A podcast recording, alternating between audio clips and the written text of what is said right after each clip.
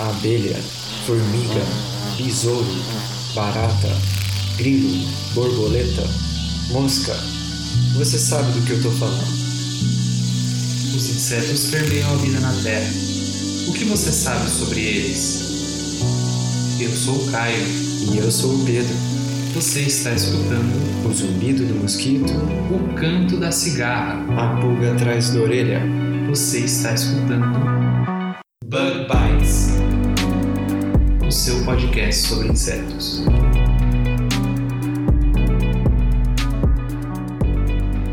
Sejam muito bem-vindos a mais um Bug Bites, falando diretamente da Toca do Besouro Studios. O meu nome é Pedro Rodrigues e hoje eu trago para vocês uma entrevista muito legal que fizemos com o professor Leandro Lopes de Souza, que é um grande ilustrador científico. Nesse episódio pudemos conhecer mais sobre essa profissão, sobre como se tornar um ilustrador científico e, claro, a gente também aprendeu bastante sobre como o professor Leandro se tornou um ilustrador científico e como que tem sido essa carreira para ele até agora. Nessa entrevista, contei com a ajuda de outra pessoa muito interessada nesse assunto, a Luísa Mota, que você já conhece aqui no Bug Bites do nosso episódio passado sobre anéis de mimetismo. Vale a pena escutar. A Luísa Mota, ela é doutoranda lá na Unicamp e juntos tivemos uma conversa muito legal com o professor Leandro.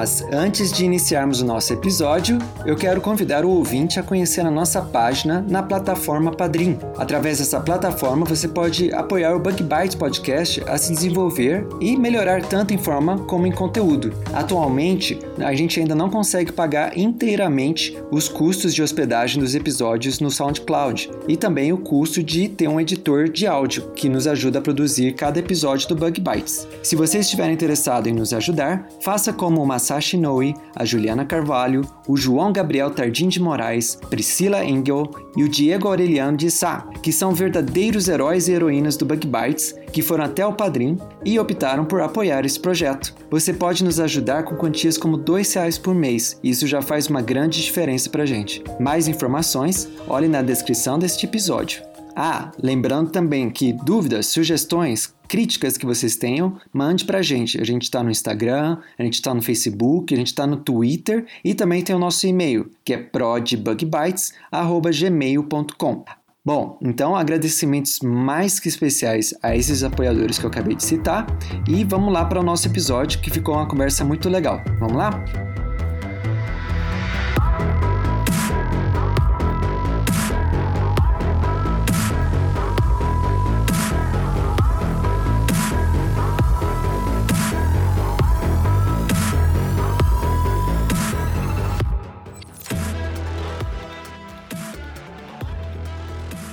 Então hoje temos o prazer de ter o Leandro Lopes aqui com a gente.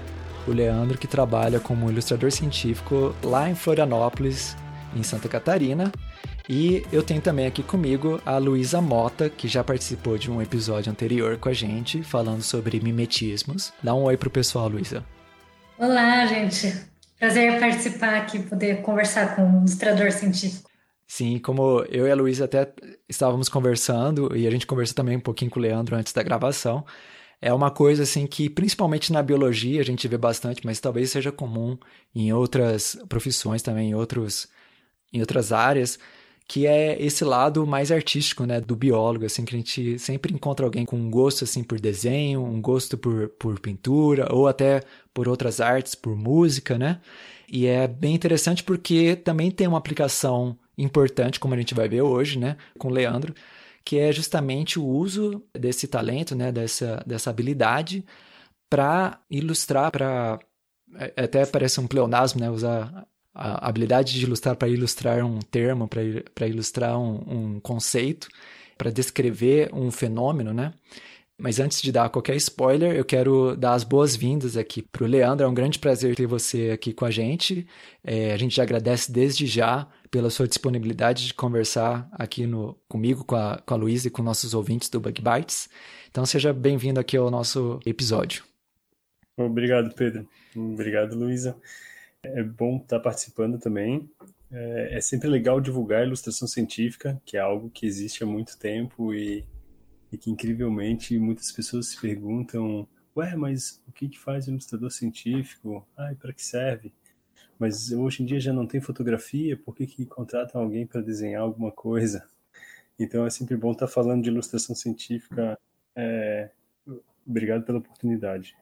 A gente que agradece. Luísa, quer fazer a primeira pergunta para o Leandro? Sim, é, você falou então né, sobre é, que é legal divulgar e que as pessoas às vezes não entendem o que, que um ilustrador científico faz. Então, eu gostaria de entender o, o que é um ilustrador científico, né? Quais são as peculiaridades desse tipo de ilustração, né, comparados com outros tipos de, de, de arte? Então, é, eu gosto bastante quando eu dou aula de ilustração, na introdução do curso, geralmente eu falo, eu pergunto para os alunos a diferença entre ilustração e desenho, que as pessoas uhum. também não sabem muito bem o conceito de ilustração, né? O que, que faz uma ilustração ser diferente de um desenho. A diferença é que um desenho é uma grafia, tipo um rabisco no papel ou numa parede ou em qualquer lugar, e a ilustração ela é um, um elemento visual que acompanha um texto. Essa é a grande diferença. Hum. Então, se, se a gente tem, nem sempre essa ilustração ela está explicando o texto, porque se for uma poesia pode ser uma ilustração abstrata e ela está lá acompanhando o texto, ela serve para chamar a atenção de quem tá de quem tá vai ler o texto, chamar atenção para aquele texto, né? Que a, a ilustração chama bastante atenção, a imagem chama bastante atenção. No caso da ilustração científica, então seria uma imagem que acompanha um texto científico. Então, por essa razão, a ilustração científica ela acaba seguindo os cânones da ciência, né? Ela tem que preencher alguns requisitos, ela não pode ser fantasiosa e tal, tem que ser dentro daquilo que o pesquisador está tá querendo dizer. Ela geralmente está complementando o texto científico, explicando algum fenômeno, uma cirurgia ou, ou uma descrição de uma espécie ou alguma coisa da ciência. Inclusive, não só científico, mas também de divulgação científica, né? Mesmo que seja para leigos, mas que seja é, divulgação científica, tipo uma revista super interessante, alguma coisa assim, que não é um periódico científico propriamente dito, também é considerado ilustração científica.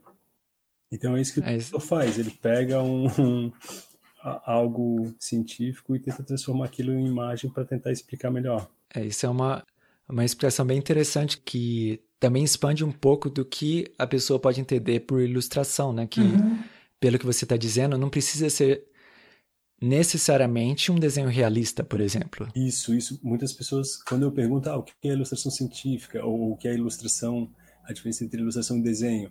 Ah, a ilustração tem que ser real e mostrar a realidade. E não é. A ilustração, conceitualmente, ela acompanha um texto. Inclusive, por esse conceito, uma, uma fotografia que acompanha um texto, ela passa a ser uma ilustração.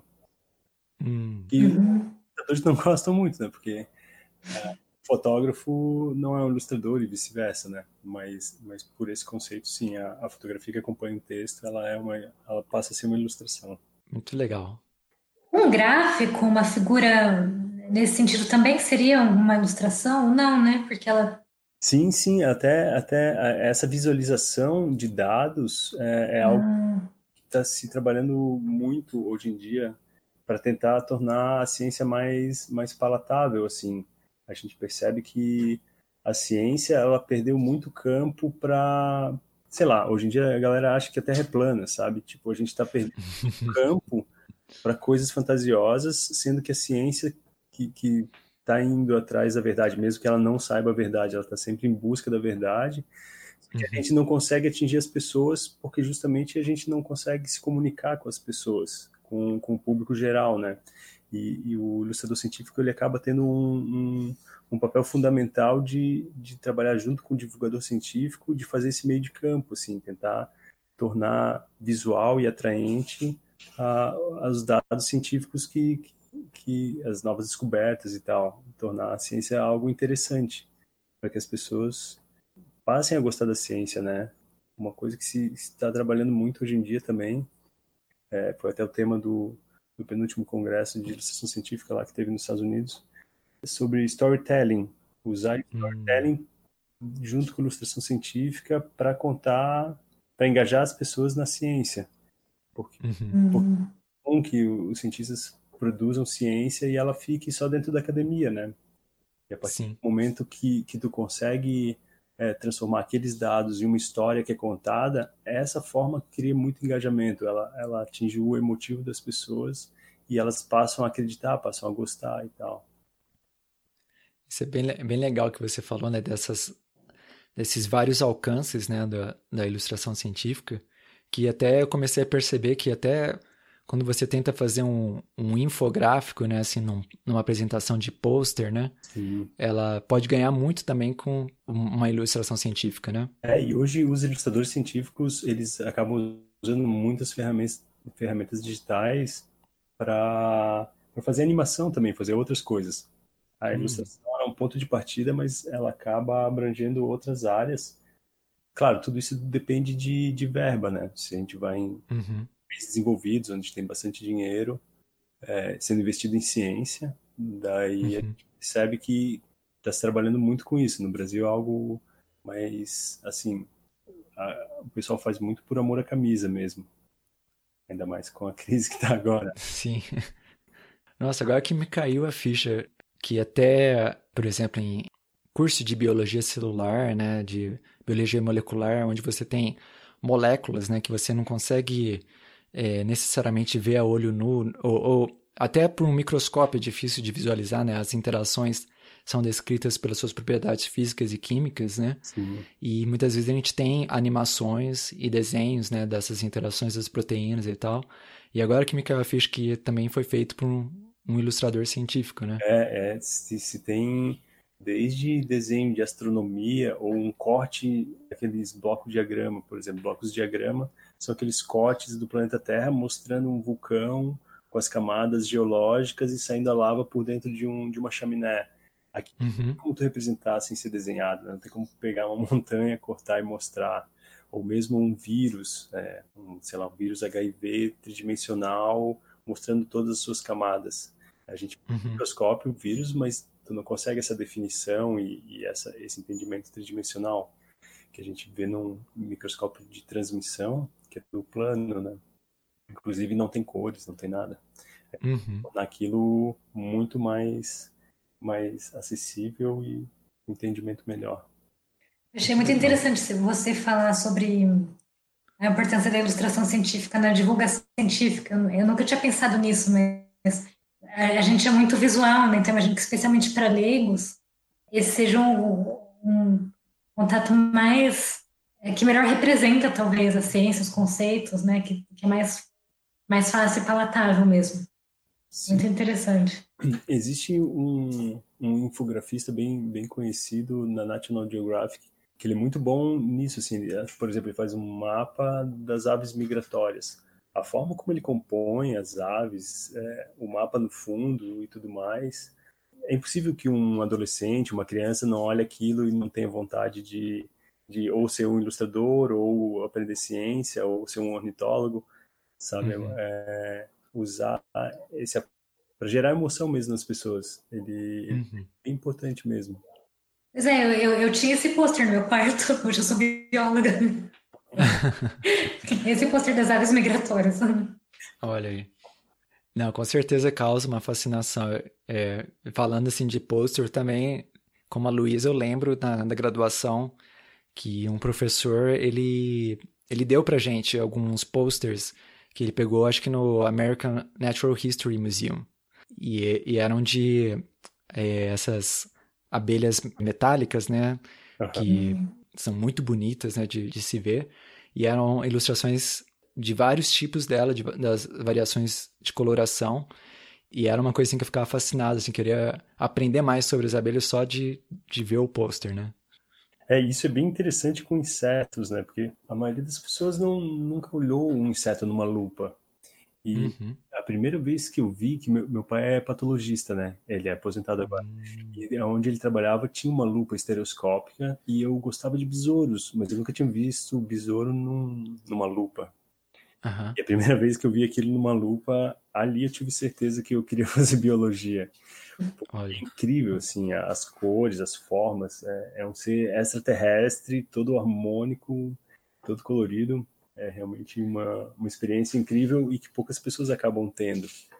É até interessante, tem alguns artistas que, que fazem fotografias com alta definição hoje em dia, de insetos, uhum. e, e, uma impressão muito boa, e expõe, assim, tudo bem ampliado. E, e as pessoas podem ter essa, essa experiência, né? Sim. De ver o bicho grandão, porque ele é, ele é bem legal. Eu lembro na biologia que todo mundo ah, porque você entrou na biologia? Ah, para estudar golfinho. Todo mundo queria estudar golfinho. biologia marinha, é. Pô, bicho sem graça. Os insetos, pô, eles são muito mais legais, cara. Vamos estudar inseto. E eles estão aqui em todo lugar, né? É. Onde eles estão por aí. Sim. Eu lembro até que na biologia, aqui na UFSC, tinha, tipo, três aulas de inseto o curso inteiro. Eu ficava, meu Deus, cara, toda a diversidade do mundo é inseto. Esses caras só tem, dão três aulas de inseto, não dava tempo de ver nada. É, isso é uma, uma coisa legal para destacar para o ouvinte, né, que eu acho que eu não falei ainda, que o Leandro, é, ele é formado em biologia, né, como é, você acabou de falar, né? Uhum. Fala um pouquinho mais, assim, da, da, da sua trajetória da, da biologia a, a se tornar ilustrador científico. É, então, eu entrei na biologia em 97 e eu demorei muito tempo para me formar. Eu, eu ia fazendo bem devagar, assim, eu rodei muito. Eu não gostava de frequentar as aulas, era um aluno que gostava de desenhar muito, mas não gostava muito de, de, de assistir. Hum. Eu lembro de até começar a desenhar para os professores, para mestrado, doutorado, quando eles tinham alguma coisa, eles sabiam que eu sabia desenhar. Eu, antes mesmo de me formar, eu já tinha ilustrado algumas dissertações lá.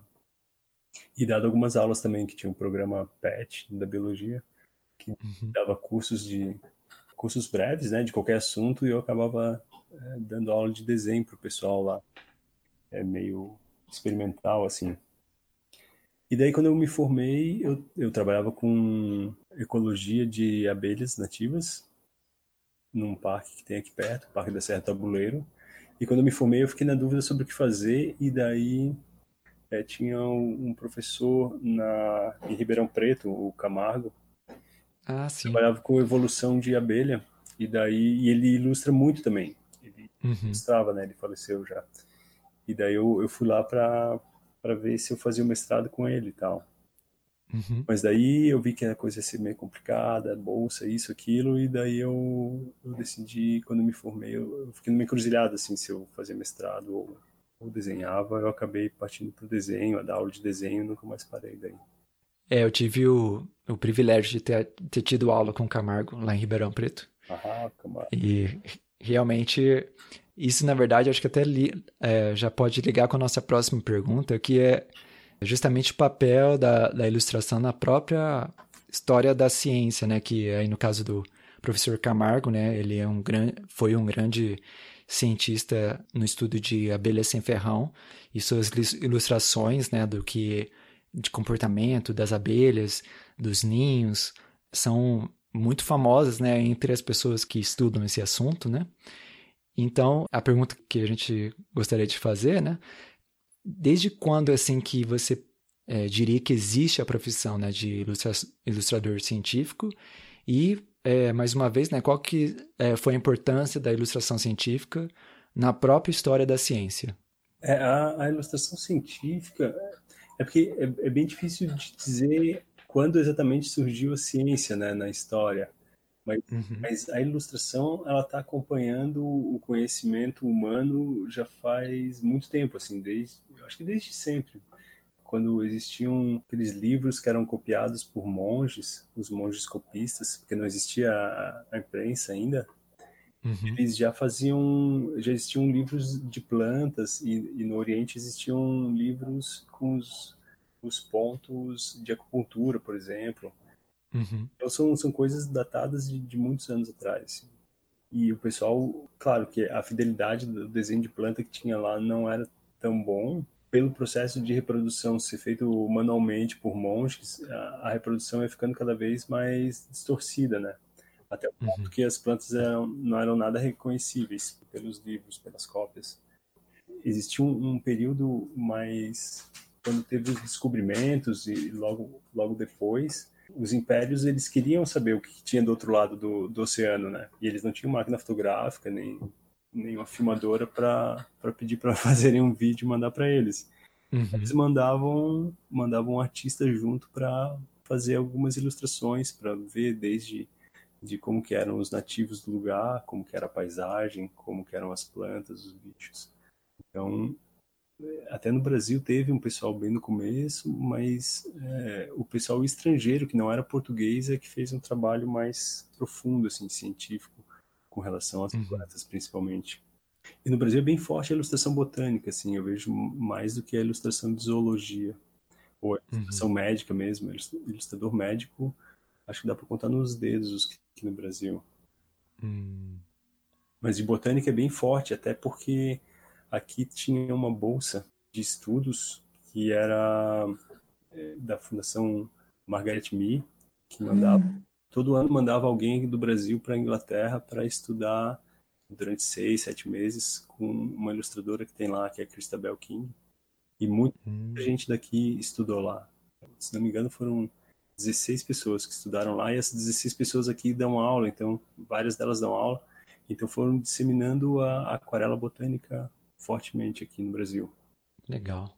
E a Margaret Mee, né, que é bastante importante mundialmente, né, como ilustradora botânica, uma artista inglesa que uhum. com a cara e coragem foi fazer expedição nos anos 70 e 80 na Amazônia, onde ninguém nunca ia ela estava lá para ilustrar plantas que nunca tinham sido ilustradas, além do que ela era ativista, né, ambientalista. Uhum. É, tem até um, um, documentário, né, que fizeram sobre ela, um filme. É, A Flor da Noite. Ela... A Flor da Noite. É. Fica aí a recomendação para os ouvintes, né? De... É, esse, esse filme eu tô achando bem difícil de conseguir, porque... Nossa, é. Nunca vi também em lugar nenhum, e, e daí eu até entrei em contato com a diretora, não lembro o nome dela, e ela falou que eu conseguiria comprar na Saraiva, em algum lugar assim, o DVD. Hum. Mas eu não tenho mais nem aparelho de tocar DVD, né? Assim. é muito esse filme. Tem que, a gente precisa mandar uma mensagem para Netflix. É, vamos. Eu tenho algumas outras perguntas, mas eu quero dar uma chance para Luísa também.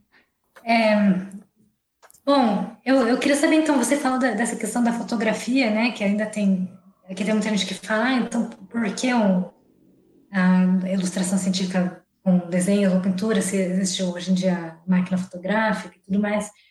Eu gostaria de saber o, o que, que você poderia dizer sobre isso, quais seriam as vantagens do, do desenho, né, com relação à máquina. Uhum. É, até existe um, uma coisa meio como se existisse uma rivalidade entre fotografia e ela, e ela não existe. Na verdade, os ilustradores usam muito fotografia como recurso para poder desenhar, né? Muitas vezes, é, se a gente vai desenhar algum mamífero para um guia de campo, a gente consulta o pesquisador e ele vai entregar um monte de fotografia desse, desses bichos com a armadilha fotográfica que ele pegou e tal. Só que na armadilha fotográfica, o, o bicho vai estar tá ou fora de foco, ou uma parte que é importante não uhum. vai aparecer, vai estar em perspectiva, vai estar olhando para a câmera, ele vai estar, ele não vai estar naquela posição clássica que é fácil de identificar, aquele de perfil, é, sei lá, se a cauda é importante, a cauda vai estar bem destacada.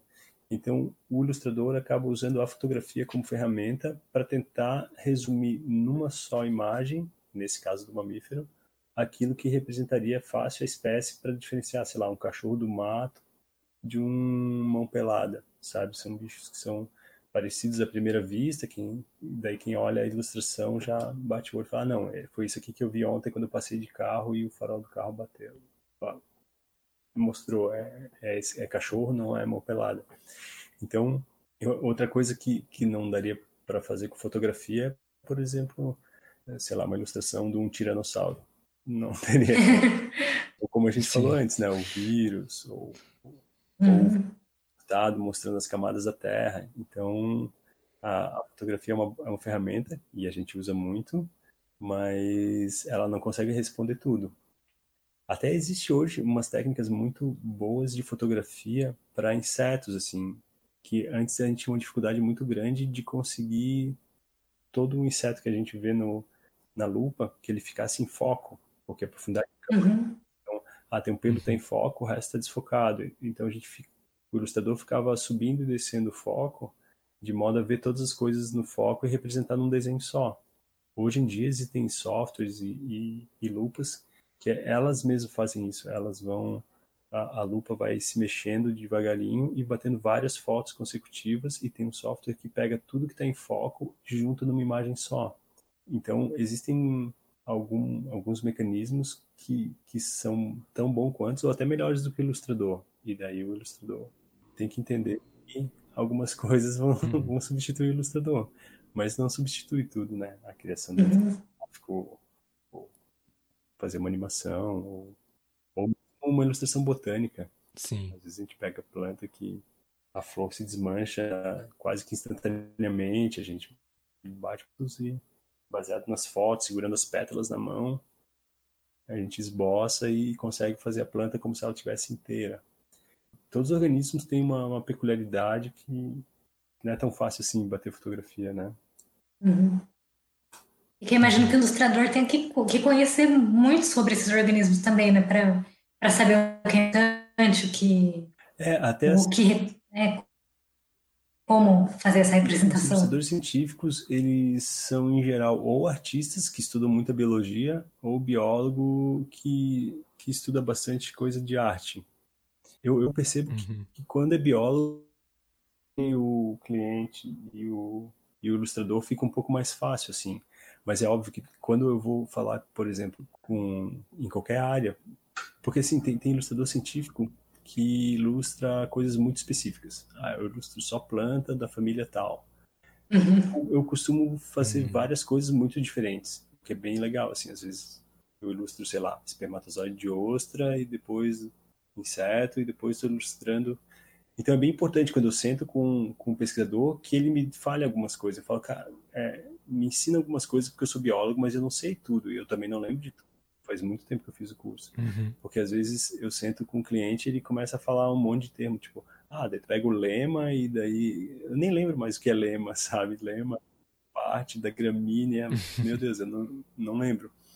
A palha, lema, não sei o quê, e daí eu peço uma aulinha introdutória, a partir dessa aulinha a gente começa a conversar e daí a gente acaba estudando. E tem, tem livros também que ajudam. Tem uma bibliografia que eu recomendaria muito para quem quer ser ilustrador, é um livro que é em inglês, né?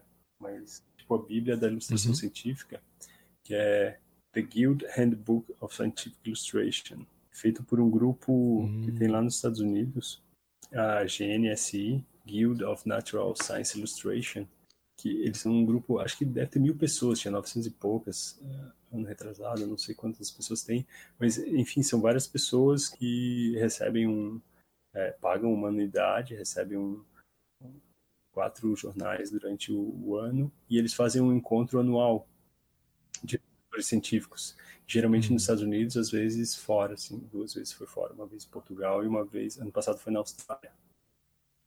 E daí, é, eles que organizaram esse livro, que é um livro que traz um capítulo para ilustração de répteis e anfíbios, ilustração, um capítulo para mamíferos, um capítulo para invertebrados, um capítulo para plantas, tem alguns capítulos são específicos de técnicas, a técnica de guache, técnica de aquarela. E tem o capítulo como montar um mini estúdio, como fazer o contrato de trabalho. Então, Legal. Super completo. Assim. A última edição, ela, ela é meio antiga, é, não está tão recente, mas ela ainda é atual, né? Assim, são coisas totalmente relevantes. Muito legal.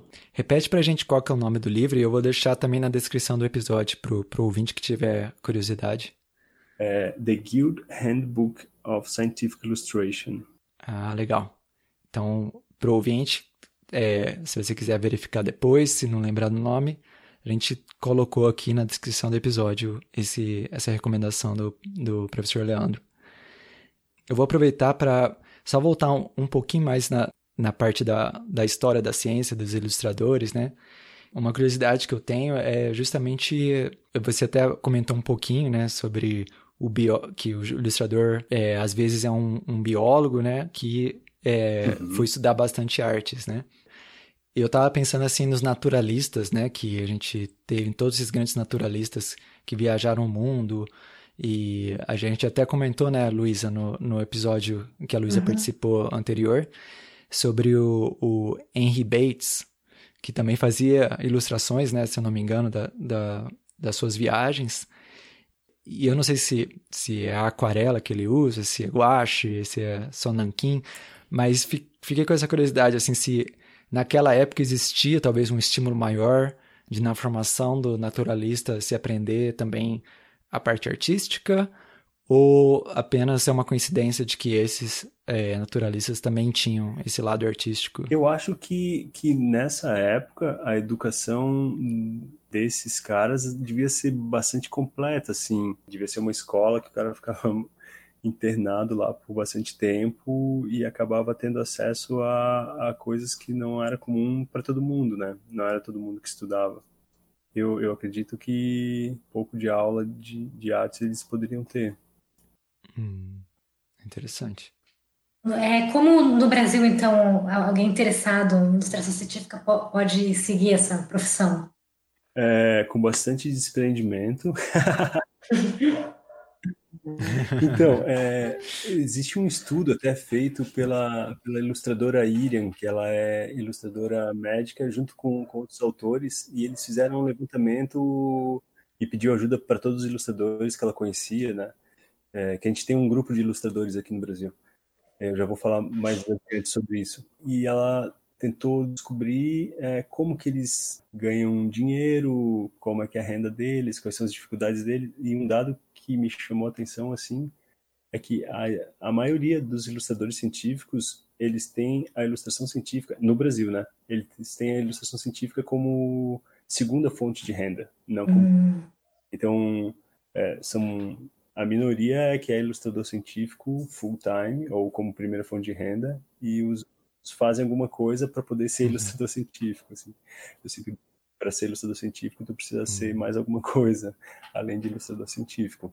Aqui no Brasil o caminho ele é por curiosidade assim eu percebo que o pessoal se forma em cursos breves até eu ministro cursos breves em parte porque eu comecei é, sendo aluno de cursos breves. Então, quando eu estava na graduação na biologia, eu fiz toda vez que tinha um congresso de botânica ou zoologia, eu ia no congresso só para ir no mini curso de ilustração para botânica, ilustração para zoologia, ilustração para herpetologia. Uhum. E fui fazendo esses cursos pequenos e, e estudando por conta própria, como autodidata. Porque aqui não tem uma pós-graduação e nem uma graduação de ilustração científica, que é uma coisa que eu, que eu acho impensável, uhum. assim país com essa diversidade, com um monte de ilustrador bom que a gente tem aqui. A gente tem ilustradores muito bons no Brasil. E mesmo assim ganhando prêmio internacional, vários assim, um nível de igual para igual para qualquer país do mundo. Mas não tem um curso, não tem uma universidade, não tem. Então o pessoal acaba fazendo esses cursos breves e se virando nos 30. Então o caminho é esse, é fazer curso, é, se interessar é, ver aula no YouTube de desenho e participar de concurso de ilustração. Eu não tenho acompanhado muito isso hoje em dia, mas esse foi um conselho que eu recebi uma vez de uma professora de ilustração, a Diana Carneiro, que ela é ilustradora botânica em Curitiba. E eu me lembro que ela, quando eu comecei, ela falou assim: ah, uma coisa interessante de quem está começando é tentar ganhar algum concurso de ilustração fiquei com isso na cabeça, assim, daí eu fiquei uhum. pensando e comecei a ir atrás. Aí tinha um concurso de ilustração de zoologia no Congresso de Zoologia. E, e por um acaso apareceu um concurso de ilustração da Folha de São Paulo. E tinha uma categoria que era ilustração científica. Ah. Isso foi acho que 2006. Ah, que legal. 2008. E daí eu, eu, daí eu entrei para participar desses dois e eu ganhei os dois. Puxa, que legal. Olha. E, tinha legal. tudo a ver, assim, o que ela falou, porque depois que eu ganhei isso, os outros ilustradores começaram a conversar comigo e clientes começaram a aparecer, assim. Então, ganhar um concurso de ilustração é uma coisa legal. Tu ganha visibilidade. Uhum. Então, fazer aula, tentar participar de um concurso e hoje em dia também a participar de concursos internacionais, assim. Tem um pessoal na Espanha do Ilustra Ciência que que abre para o pessoal mandar ilustração e concorre a um prêmio anual eu não me lembro de quantos euros que é, é um prêmio legal até. E mesmo que não ganhe, assim, a tua ilustração fica aparecendo no site deles e tal, e é um, é um bom jeito de começar. Ah, legal. E assim, para quem talvez está se desenvolvendo ainda, né? Você falou dos cursos breves, né? Até a gente conversou, né? Eu ia é, para o ouvinte né, também ficar a par, um dos objetivos é, que eu queria também era, era justamente divulgar o seu curso de guache, né, pintura guache é, de ah. ilustração científica em fevereiro. Mas aí você me falou é. que já, já tá até com lista de espera, né? Ele nova turma aí. E... Coisa boa. Tem bastante gente interessada, né? Tem, tem bastante gente interessada. E é interessante, sim, porque a ilustração científica, é, ela tem um apelo que não vai só para ciência ou comunicação científica. Hoje em dia está muito em alta desde, uhum. sei lá, estamparia. Então tem, tem vários uhum. produtos da, de cosméticos, da indústria de cosmético ou de tecido, que acaba usando os mesmos cânones da, da ilustração científica para fazer as imagens. Então, designers ou ilustradores que uhum. estão fazendo ilustração para essas finalidades acabam querendo fazer o curso para aperfeiçoar. Inclusive tatuagem. Está muito em alta fazer tatuagem. Uhum. Né? Bicho, e o pessoal uhum. quer aprender a fazer isso com, com uma cara mais científica, assim. Então eu tenho vários alunos que são tatuadores. Comecei a tatuar também Olha. ano passado. Fiz umas 20 tatuagens que aí. legal. Não, mas muito legal isso, é, é, ver esse, essa versatilidade, né, da, de quando você é, desenvolve essas habilidades, né, você tem muito, muitos campos aí, desde, é, né, que a gente conversou já no começo do episódio, da ilustração Sim. para um estudo científico, para a divulgação científica, para ilustrar um conceito talvez num livro, tem toda essa parte também da, do ensino, né? E aí o que eu, o que eu tava pensando aqui era sobre essas dicas que você falou, né, de como se tornar um ilustrador científico, né? Se a pessoa, ela, por exemplo, eu tô pensando bastante, eu, tô fazendo um paralelo que talvez não seja justo, mas você me corrija, por favor, se, se tiver errado. Mas eu tô pensando, por exemplo, em quem trabalha com programação, né, de computador. Quando a pessoa trabalha com programação e quer, por exemplo, se dedicar à bioinformática, né? Que é uma parte que também está crescendo bastante na biologia. E aí existem pessoas que falam, ah, é melhor você focar em aprender Python, uma linguagem de programação. Outro fala, ah, não, é melhor você saber R, que vai ser melhor. E o outro vai falar uma outra linguagem de programação. Na ilustração científica existe assim um meio que também, é, se a pessoa está começando, ela deve favorecer uh, o desenvolvimento, por exemplo, ah, melhor você desenvolver melhor nanquim, ou melhor desenvolver gouache, ou desenvolver é, pintura a óleo, não sei, não, não muita familiaridade, mas existe esse tipo de preferência também na formação do, do ilustrador? No, no processo de aprendizado, o, o, existe uma uma certa lógica na, na evolução do que se pode fazer, né? Geralmente a gente não começa com cores, a gente começa com algo preto e branco e geralmente é lápis de grafite, porque é algo que todo mundo tem familiaridade, porque alguma vez já escreveu na vida e tal. Então, uhum. começando com grafite, depois passando para nanquim ou já passando para cores, tecnicamente é, esse seria o caminho. Mas para fazer uma carreira mesmo, é importante que, que saiba fazer cor mas, assim, na ilustração botânica que o pessoal pede nos laboratórios, a, a cor é algo caro de imprimir, é caro de botar nos papers. É. Então, seria algo mais preto e branco, hum. botânico. Pelo menos da minha experiência e da maioria do, dos ilustradores que eu conheço, é, fazem muito trabalho.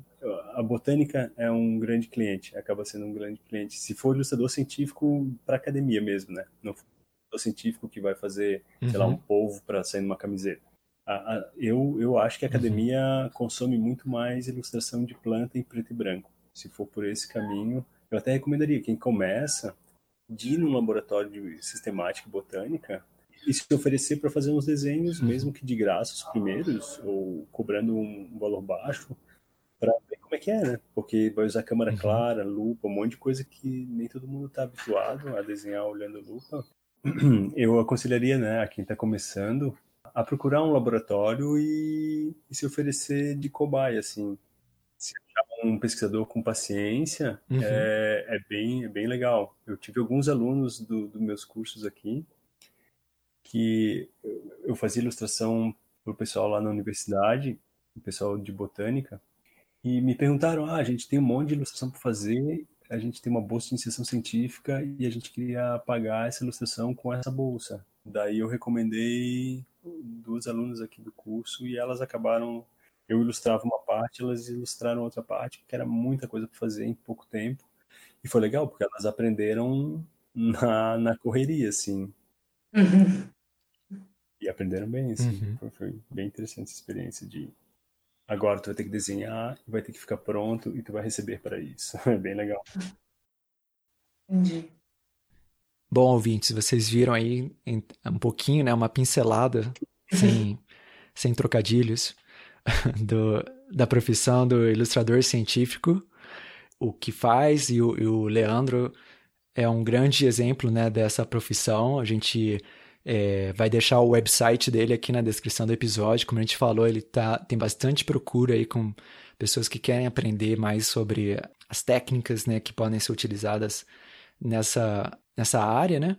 E fica aí, então, a dica, né, para pessoal da academia. A gente sabe que também o Brasil está num, numa situação economicamente difícil, né? Mas à medida que vai melhorando, né, lembrar de colocar lá no projeto, se for algo que vocês é, julguem que vai ajudar nas publicações, na, na ilustração de um conceito, de um fenômeno, né?